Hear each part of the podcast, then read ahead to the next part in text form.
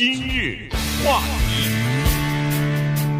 欢迎收听由钟讯和高宁为你主持的今日话题。今天是六月四号，是六四天安门事件的三十周年的纪念日啊。那么，呃，在这个一九八九年的时候呢，我和钟讯都已经来到美国了，所以我们并没有参加呃任何的这个天安门事件的示威啊、游行啊。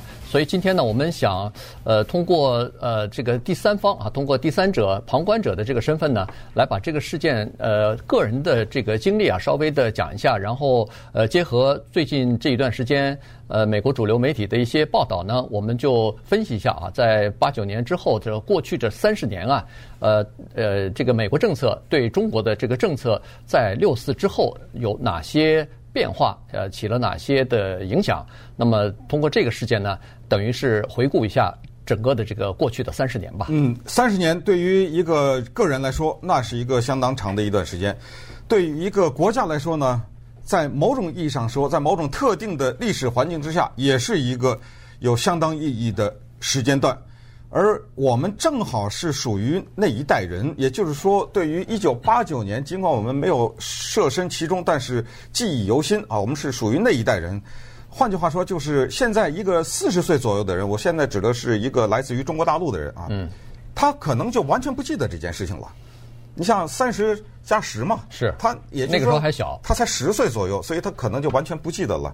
另外呢，我们想从一个比较个人的角度来讲这个事情。所谓个人的角度，就是从大的历史的角度，是当时怎么发生的，胡耀邦去世了，包括当时在东欧发生的一些事情啊，呃，当时的什么赵子阳啊，对对对这个这些事情，因为讲的太多，我们就不重复了。但是我们讲一些东西呢，可能是你在别的地方听不到的，原因是它比较个人化。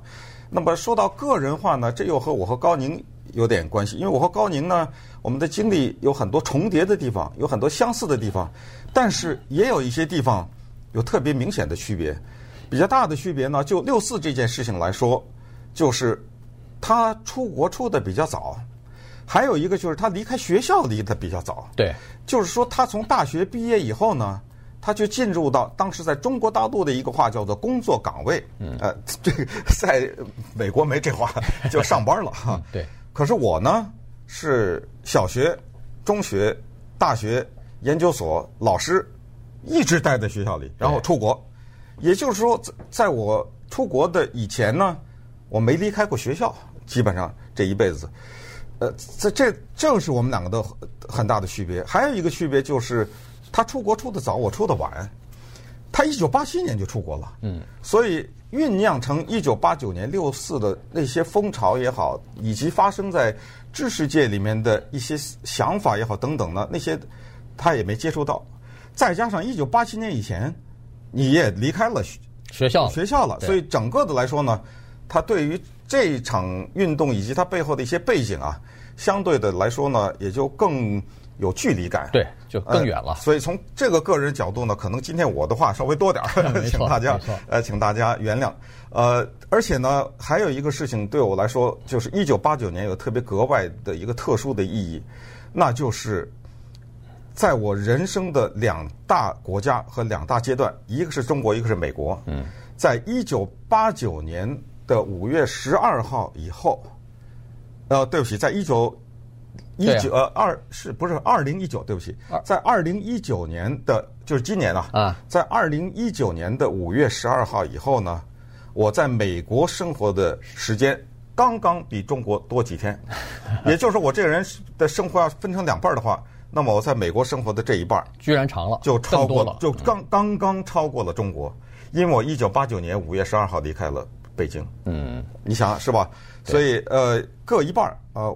呃，这样的话呢，呃，这个一九二零一九年五月十二号这一天是悄然度过的，我根本没有想起来，就是我这五月十二号是我在美国三十年的一个，算是一个周年哦，没想到这啊，对啊，这一说年纪年纪就出来了，是，是这个我这个折叠一下三十加三十吧，没错，我从来这个我从来没有演示过啊，我我是属于那一代人，叫六零后，我是一九六零年出生的人啊，所以呢。就等它有这么一个特殊的意义，我为什我后来我没想起来啊？但就因为我这个人，大大家听节目听多了，我是不太在乎那种什么生日啦、什么这个纪念日啦、那个纪念日啦，呃，我不太在乎这个东西。我觉得那种东西，相相当的人为啊。可是当当我看到西方媒体大面积的报道六四三三十年的时候，我啪的一下我才想起来，嗯，哦，哇，三十年了，啊，已经在这个国家三十年，再一算，哎呦，我到美国三十年的，我在中国二十九，对不对？正好多一点，因为我出国的时候二十九岁，对不对？对，呃，所以正好多一点，这个就有特别。对我来说也特别重大的意义，所以也特别想利用这个机会呢，来讲一下八十年代，也尤其是八十年代末期的我的情，过去我们的情况啊，中国那时候的情况和呃当时促成六四的一些呃，至少我所感知到的一些情况。那你的情况是怎么样的？对，我跟你在这方面也有点相似。我是今年七月二十号的那一天。呃，在美国的时间，等会儿，等会儿，七月二十号还没到呢。哦，不对，就是要到七月二十号的那一天，我就在美国的时间就要长呃多于在中国的这个时间了。快了，快了，快了啊！所以呢，这个是是这样子，就是呃，中信刚才说了哈，就是说我们两个人呢，说实话没有参加啊，所以呢，并。照理说是没资格，呃，真正的去讲。我我我稍微有点资格哈，呃，你因为我参加了啊，对对对，那个是四月开始的啊，六四我没有参加，但是之前的游行我参加了，因为我在大学当老师，我不光在这个等会儿跟大家稍微讲一下啊。呃，那个时候在北京的大专院校里边，学生加老师没有参加的人非常的少，基本上或多或少的都参加了哈，这个是这样的一个情况。呃，但是尽管我们没有参加，可是我们身边的这个同学、同事、呃朋友。亲戚，呃，都有参加的哈，所以呢，呃，听的很多啊，这方面的情况，再加上这方面的这个呃书籍啊，这方面的报道啊，也非常的多啊，所以整个这个事件咱们就不讲了。但是呢，那个时候呢，其实有这么两个东西哈，是八十年代的在中国大陆的这个知识分子，呃，当时呃是就是有这样的一种呃，大家都心目当中都是有这样的一个东西的哈，就是说第一。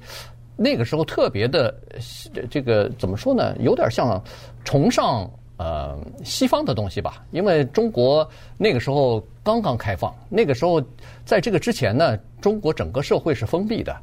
到了七十年代之后啊，我跟中讯上大学之后，恨不得是八十年代初的时候，中国逐渐的有了一些外国人。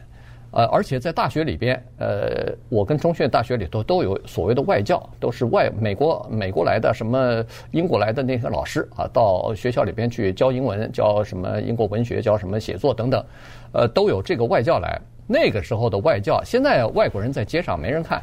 那个时候的外国人在街上的时候，一下子就会拥来很多人，呃，听他们讲话，看他们的举止，看他们穿什么衣服，呃，反正那个时候就特别好奇，对外边的世界，年轻人啊有一种非常好奇的这个心态，这是第一。第二呢，就是在八十年代初的时候。呃，有这个出国留学热哈，那个时候的出国留学远不像现在这么容易。在那个时候，大家那个中国那个时候的经济状况没有现在这么好。但是从另外一个角度讲啊，也挺容易的。呃，我不知道，就是你对对你我来说，好像算是比较容易。因为什么呢？为什么我说的容易？主要是美国这方面，因为中国刚刚放呃刚开放的，美国的大学里没有什么中国大陆的学生。嗯，对。那个时候，我的同学跑到北京图书馆里面拿一本美国大学的介绍，厚厚的一本，打开什么田纳西大学什么，一申请就就要，一申请就要，就这么说，我同学全出国了。对，呃，那么稍等会儿呢，我们再从一些个人的角度，在六四三十周年之际呢。来讲一讲我们所目睹的中国的变化，呃，以及个人的一些感触。今日话题，欢迎继续收听由中讯和高宁为你主持的今日话题。今天呢，我跟中讯两人呢就聊一下这个呃，我们所了解的1980年代以及这过去的三十年啊，这个变化。美中之间的这个两国之间的关系的变化，以及整个社会的变化啊，这个呃八十年代，刚才我们说了，我们是在那个时候的这个大学毕业了以后呢，基本上在那个阶段，我们可以讲的是呃那时候的年轻人，当然现在也是一样，现在因为有了国际网络了，所以对整个的外部的世界啊了解的比较多，很多孩子呃小小的年纪就出国旅呃这个旅游也好，这个呃留学也好，很就比就是。从经济方面已经不是什么很大的问题了，但那个时候，如果你了解的话，中国的八十年代那个相对来讲经济还是比较贫穷，还比较落后的哈。这个我跟中迅离开中国大陆，口袋里揣的钱大概不超过两百美金哈。是就是很多人都是在那个时候离开的时候，都是在这种情况之下出国留学的。我跟中迅都是有了奖学金，否则的话根本没法到美国来念书来哈。所以。呃，那个时候呢，第一就是对呃外边的新鲜事物的好奇，这个是年轻人所有的，尤其是大学毕业了以后或者是大学生啊。第二呢，就是呃一股出国热就开始了哈，从七十年代末七八年、七九年开始，一直延续了至少是十到二十年啊。这个出国热，呃，大家那个大学生念到大三、大四的时候，就要么就是两个方向，要么就是考研，要么就是考研究生。要么就是琢磨着赶快什么方法可以出国留学去，我就是我我觉得当时就是这个情况。对，一九八九年的我，呃，北京的一个青年教师，月薪如果用现在的汇率换十五美元，你没听错，一个月工作一个月十五美元，那就是我说说按照现按照现在的汇率，不到一百块钱是吧？对，我的第一份薪水是七十二块钱。啊啊！人民币七十二块钱，那已经比较多了。我我第一份薪水好像只有五六十块，我我都忘记是多少钱了。呃，但是呃，那个时候的社会是处在一个巨变当中啊，我们必须得承认，就是一个国家他在寻找自己，一个个人也在寻找自己，就是我们到底干什么？我们在整个的过程当中觉得无比的困惑，但是在这个困惑的过程当中，有一股特别的。热血沸腾的感觉，而且是特别的积极向上。你知道，一九八十年代那个时候，我在学校里面的男生女生之间的关系，没有一个人崇拜电影明星，嗯，没有这件事情叫电影明星。那个时候的偶像根本不是电影明星。如果要说的话，我能举一些，但是这些人大家都不知道是谁了。对，那个时候我们崇拜一个人叫张农曦。呃，大家根本不知道他是谁，这北京大学的一个学者，后来到哈佛，然后，呃，他写过一些书，呃，崇拜这样的人。那个时候大家看的是北岛洋恋顾城的这样的诗歌。那时候，那时候崇拜的是陈景润。呃，陈景润过了，啊，已经过了。陈景润过的过很多了，因为他七十年代的，他是呃，到到了八九年的时候，已经不崇拜了。呃，那个时候陈景润是什么？七十年代后半夜考大学的那个时候，呃，学理科啊什么。对。但是但是陈景润依然是英雄，呃，还在。但是有更多的这种人出现，因为什么？因为陈景润呃开始宣传的时候，中国还没有在文化方面还没有太对外打开。但是后来，当我们知道有有什么这些西方的大的文学家、后现代主义啊什么这些东西研究起来，那时候女孩子找男孩子喜欢的，如果说呃你不知道维特根斯坦是谁，根本没可能跟你谈恋爱。呃，我这是夸张了哈。就是他那个时候的氛围就是这样。那时候我们参加的俱俱乐部里面，整天谈论的就是这些什么索绪尔啊，呃，语言学的贡献呐，解构主义啊，后现代主义啊，维特根斯坦啊，他们的理解，呃，弗洛伊德呀、什么这啊这些名字都开始扔出来，是处在这么一种环境之下。那么突然之间呢，中国就开始在改革开放，由邓小平提出来的嘛，嗯。的同时就冒出来一个叫做民主和透明。这个呢是最早是戈巴乔夫提出来啊，苏联领导人戈尔巴乔夫或者台湾翻译成戈巴契夫，那这个东西开始对中国产生影响，所以后来酿成了六四之前的胡耀邦去世吧啊，酿成的这个事情。所以刚才说游行我是去了啊，四月二十七号，一九八九年四月二十七号是一个星期四。那个是一个终生难忘的日子，因为我的学校在北京的海淀区，呃，在颐和园附近。从那儿，我是推着了一个自行车走到了天安门。呃，为什么？呃，基本上骑不动。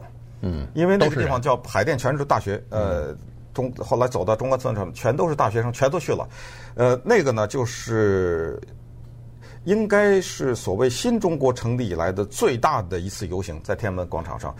呃，一直冠以说六四是学生用，其实不是，工人呐、啊，机关干部啊，呃，全都去了啊。那一次，你想想，从呃，当然这个概念对北京不熟的人可能不知道。我这么跟你讲吧，就差不多十好几，算英里的话，十几英里，要走十几英里。英里，我是推着一个自行车走不动，然后。走到呃中关村就有解放军啊，他们解放军是手挽着手，一个环着就手臂这么环的哈，一个拉着一个两三排，呃，我冲过去，再走又两下，但是没有枪，没有武器啊，他们就这么拦着，就这么一直走。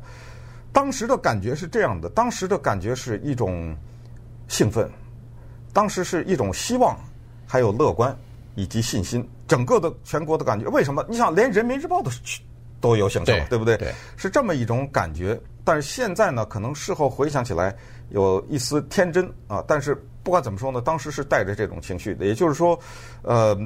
我五月十二号离开中国的时候呢，是万万没想到，包括我身边的任何的人也没有想到会发生六四的坦克呀、呃冲锋枪啊什么这种事情是没有想到。也就是在整个这个过程当中呢，有一个东西没有，叫恐惧。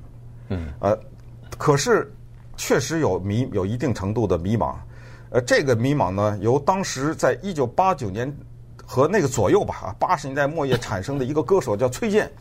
啊，跟他的歌有特别，呃，这么反过来说，是他的歌有特别有所反应。对那个时候，当时他有一首歌叫《不是我不明白》，啊，这个歌呢，他那歌词就是说，过去我不知道什么是宽阔胸怀，过去我不知道世界有多奇怪，过去我幻想的未来可不是现在，过去的过去啊，现在才似乎清楚什么是未来。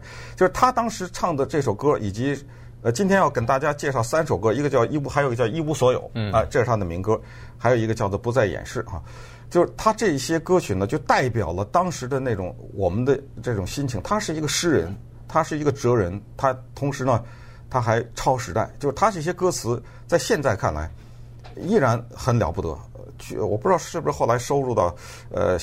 呃，教科书里面了啊，但是呢，他作为中国在那一代产生的一个摇滚歌手啊，他唱出来这个，他就是说，呃，你看，放眼看那座座高楼如同稻麦，高楼跟那小麦一样，这不是现在也是这样吗？呃，但是他这个早的三十年前就写的这个东西，呃，看眼前的人是海洋和交通的阻塞，他这为了押韵，他给唱成阻塞啊，左看右看，前看后看，还是看不明白，这个这个那个那个，越看越奇怪，呃。现在似乎才知道什么是呃未来，呃不是不是我不明白啊，是是这世界变化快，呃我还那个几次啊亲眼看过他，他他演唱这个歌啊，嗯，呃是越听是越有味道，是越看越有趣。那就是说他唱的这种感觉呢，是代表了当时的这样一种感觉，就是我们那时候其实挺穷的，对，呃我们对这世界变化看应接不暇。你刚才说。呃，对西方，我们那时候有某种崇拜，肯定的啊，是有崇拜。但是，在我认为，在当时的崇拜之下，还有一种不服气，呃，就是为什么他这么大，呃这么强大，为什么我们这么落后？有当时有一股要冲上去的感觉，一种对，呃，并不是说呃，感觉是要放弃我们的东西。呃，说崇拜也不太恰当哈，应该是更好奇，啊、然后同时要学习，然后同时呢，要弄明白怎么回事，要加入到这个行列中，要。把我们自己变得更强大。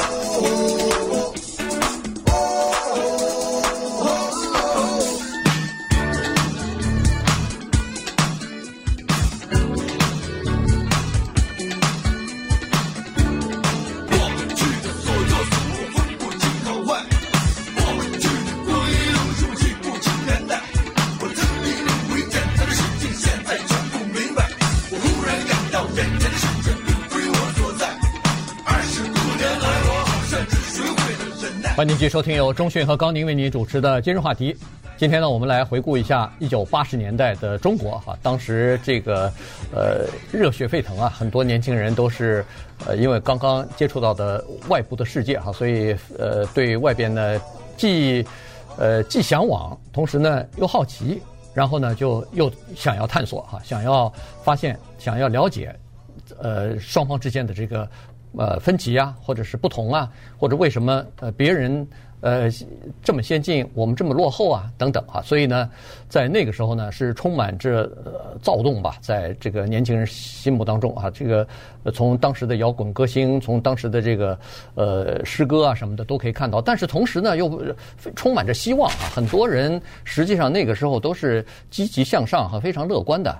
呃，而且你你看，当时出的很多的诗，比如说，呃，现在我们站在冬天的边缘，期待春天，或者说是我感觉春天如此接近我，像那个像这样的这个诗歌，那个时候就一下子在青年人当中啊，就开始蔓延开来了。所以，呃，当时呃氛围就是这样子。当然，我刚才说的钟迅说的很好，就是我离开学校以后，走到工作岗位上之后呢，和年轻人接触的机会就比较少，尤其是学校里边的年轻人接会的呃接触的机会比较少了。所以呢，这种感受啊，在社会上的感受，不像是在年轻人在学校大专院校里边这么强烈啊。所以呢，再加上。一九八七年我离开的时候，呃，就是来到美国的时候呢，呃，还还没碰到这个事情呢，所以在美国呢也能看到，也能听到一些报道，但是远不如就是近在身边的这些人的那个感觉那么强烈。你想想，我教五年书嘛，嗯，这五年，呃，那个时候年轻教师的工作量格外的大，他不是说老教师一个礼拜上两节课算了，所以五年下来好几百啊，嗯，学生教下来。各种各样的来自于中国各地的学生，我敢说这句话，我相信这句话没有任何人可以挑战。作为第一手的资料接触这些年轻人，我也是年轻人，我我比我学生大不了几岁，我也是年轻人，我可以敢说，就是不管是在学校里的，还是在天安门广场绝食的那些，还是被打死的，呃，这些学生，多数的都是爱国的，嗯，我敢说。他们都是向上的，他们都是希望中国变得更强大，他们希望这个国家经济发展，他们希望这个国家更加透明化，他们希望这个国家有民主。当然，我强调这个里面可能有天真的成分，否则的话就不会导致最后悲剧的发生。但是这些东西我们交给历史去评判。可是作为在当时在学校里的一个老师，是非常感动的。你知道什么情况？我刚才说我十几块美元一个月哈。嗯。但是我能活呀，对不对？那一次四月二十七号那一次，我推着自行车去的时候，有一件事情我记忆非常的犹新。我不知道那是个礼拜四哈，我不知道为什么那天我发了工资，可能就是发工资的日子吧。呃，那天哈，我我它是一个呃奇怪的日子，反正我我想不出来什么原因了。为什么我记得呢？因为当时发工资是发现金，对，都是现金，十块钱十块钱的放在一个信封里。嗯，我穿着。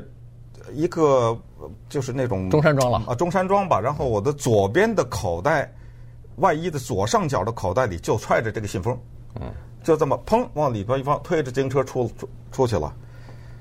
走到快还不到中关村的时候呢，就一大堆满街都是学生哈，往那天安门走的时候，有一个学生手里举着一个捐款箱，嗯，从我前面走过去，呃，也是他也是推着个自行车还是什么，两三个人吧，嗯，我当时。就把这个信封扔进去了，哦，就这一个月工资全扔进去了，根本呃没有想，因为当然我不是说呃每个月没这钱我就活不了，也有小有点积蓄，积蓄啊，呃也但是没有积蓄多少钱，不是万元户，但是不至于活不了了，少这一个月。那个时候好像尽管钱很少，但是也没有太多的这个忧虑哈，好像觉得因为很少的钱就可以过活嘛。不是你没有生存危机，对，就是说我吃了上顿没下顿，没有这没有这个危机。呃，所以你才有机会去思考一些更大的事情啊。那么我就是说，这个事情不大。我腾砰的一下把那个信封扔进去以后，我并没有觉得什么心疼啊、后悔啊或者什么。就是说，你说他他只是说明当时一个人的心情啊，就是觉得国家要变化了啊，我们要强大，是这种感觉。所以那个时候呢，其实呃，有一个人住在我住在楼下，他住在我楼上啊。呃，这个人呢，他经常。叫我到他那个房间里去喝酒，我酒酒量啊，那个时候还小一点，后来不行了啊。我经常到他那儿去喝酒，就漫天的聊天啊。那个时候呢，我清清楚楚记得，那时候他给我听一首歌啊，他就放了，他就放了这首歌。呃呃，当时我对唱这个歌的人还不熟啊，呃，也不知道这歌是具体一个什么情况，但是听了以后呢，还没等我说话呢，呃，这个人跟我说了一句话啊，他说：“你好好听听。”他说：“这是好东西。”嗯，他跟我说了这句话。后来我知道，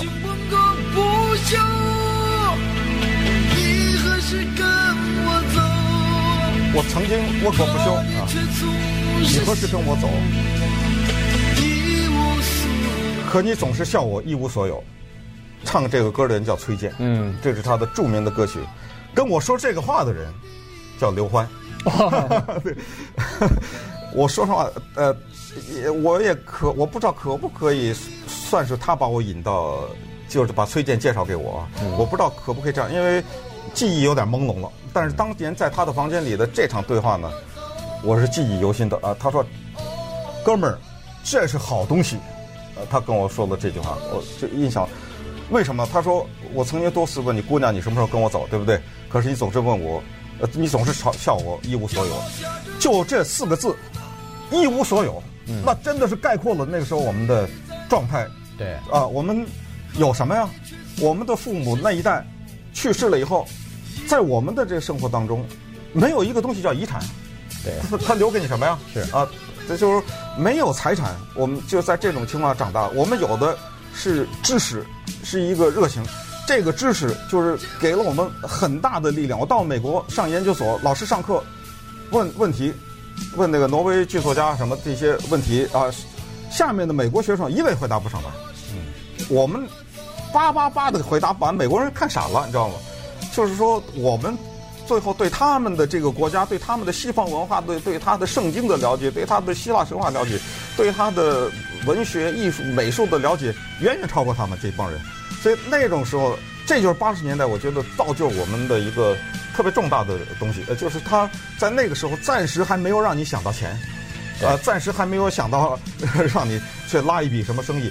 那那个时候就是叫做一无所有。但是在这种一无所有的激励之下呢，哎，我们就走到了今天。那当然呢，崔健的接下来的贡献就是另外一首歌，叫《不再掩饰》。那么稍等会儿，我们再来讲讲这首歌怎么对我们的这代人以及对六四这件事情有直接的影响。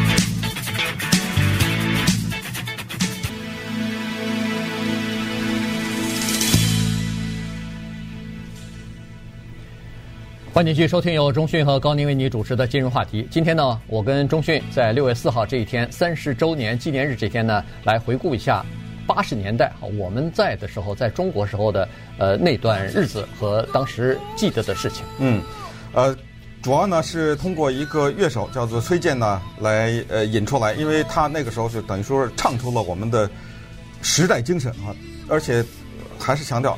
他有超前的这种感觉啊，他的敏感的创作的呃这种灵感吧，啊，就是他看到中国的问题，然后他用歌的这个形式呢，把它唱出来。因为啊，六四这件事情，当然最终，比如说十年、二十年，最最终怎么去解决？中国政府最后是怎么来交代这件事情？这个无法知道了哈。这这个这个就是留给呃后人了。但是呢，你说六四什么七周年、十九周年、什么二十四周年，对吧？这些日子呢，呃，在我们人类追求所谓 整数的情况之下，还没有特别的凸显。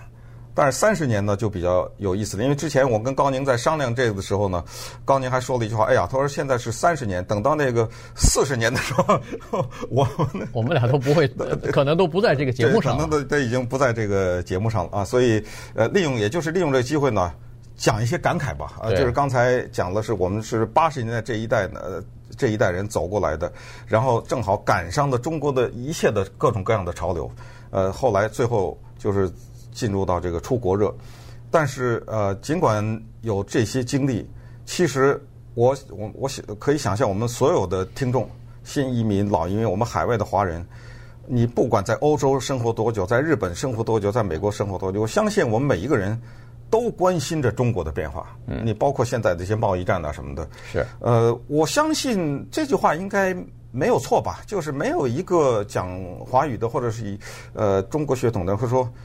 呃，中国这国家烂了最好，我不是说的政府或者就是整个的，我说这个国家了啊，这国家最好越穷越好，呃，咱们这国际地位越高越低越好，应该不会吧？嗯，呃，我想应该不会有这样的，反反正有。可能有人对政府有些意见，对不对？对，但是说希望整个的中国人都走低，都变成不不这个二等公民的敌人，这不可能吧？嗯，有有正常思维的人应该不会这么想，至少是对，所以这个。其实是一个比较重要的东西，也就是说，我们现在呃，今天在纪念六四的这个时候呢，其实也要通过一些这个种种的变化呢，来回顾，要看看就是中国这个国家的变化，呃，和美国的这种说不清的交错的这些关系，以及我们的个人的经历。那后来我们跟我跟高宁就决定说，我们走个人路线啊，我们就是讲一讲。个人的经历，从这这个过程当中呢，反映出来啊一些整个呃大的社会的变化。刚才说到我的学生，我那时候十几块钱一个月，对不对？现在我的学生，呃，我个个我不敢说，有很多是叫栋梁之才啊。嗯。呃，他们的官位之大，以至于我现在有的我都不能说。呃，就是说，呃。他他们的就做的非常的成功，呃，不管是政府里还有从商的。那个时候，刚才高宁说，我们怀里揣个几十块钱就来到美国了。我的学生到南加大来上学，全付清，嗯，呃，一分钱奖学金没有，带着现金，呃，没有那个时候我们什么餐馆、餐厅打工啊什么的这种，呃，就恨不得除了上学。交学费以外，还给他带来捐款呢。呃，恨不得都是这样的一些人。他是以这种姿态出现。你告诉我，中国的这过去的三十年的变化不大吗？对，其实不用到中国去看，就在美国看华人的学生，你就可以看到变化了。我跟中信来的那个时候，尽管我们都有奖奖学金，没有奖学金根本来留学这件事根本不可能。呃，就对我们来说就不可能了。有了奖学金，你还要赚书费呢，你还要赚这个生活费呢。呃是怎么办呢？那那个时候就打工啊。当时，呃，我们好多留学生都在特别感慨一个东西，就是中餐馆。说中餐馆养活了很多当时的中国留学生。这句话那个时候说一点不错，但是现在我从来没见过任何一个留学生再去中餐馆打工去了。现在都偶尔也不是个零星的还有了哈。呃，其实啊，呃，核心的东西呢，我们今天说的就是有点想。嗯，把八十年代那些精神再带回来。嗯，呃，在就就是崔健呢，刚才不是放那个一无所有吗？嗯，在播这个歌的时候呢，我注意到在 YouTube 呃网站上有一个人留言，他叫小吴，呃，他用的是拼音，我不知道他是小五还是小吴。三年以前他留的言，他说崔健属于大时代，有着悲天悯人的情怀，然而这是一个拒绝血腥和刚阳的小时代。哇，这句话说的特别的棒。嗯大家不再喜欢他喉头里那股血腥味和泥土味，于是他被那些习惯了甜甜腻腻小情怀的小青年们指指点点，说三道四，说起来真让人唏嘘。说实话，大情怀和小情怀，大时代和小时代，我认为八十年代就是大时代。嗯，那八十年代是缔造铸造人的大时代。那刚才说崔健的歌不再掩饰，这个呢，就是在我们节目。结尾的时候，献给那些学生们，我的学生们。他的歌词是这样唱的，哈，我为了不打扰，一会儿播放这个歌，叫做“我的泪水也不已不再是哭泣，我的微笑已不再是演戏，你的自由属于天和地，你的勇气勇气属于你自己。我没有钱，也没有地方，我只有过去。我说得多，也想得多，可越来越没有主意。”我不可怜，我也不可恨，因为我不是你。多棒的歌词！我的泪水已不再是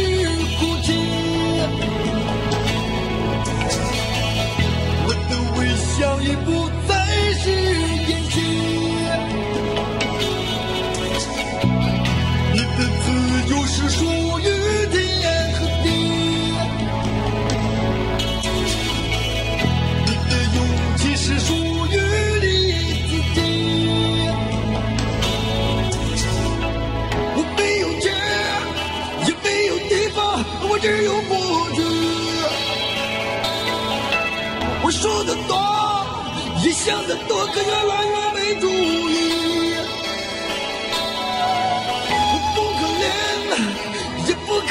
água do juízo.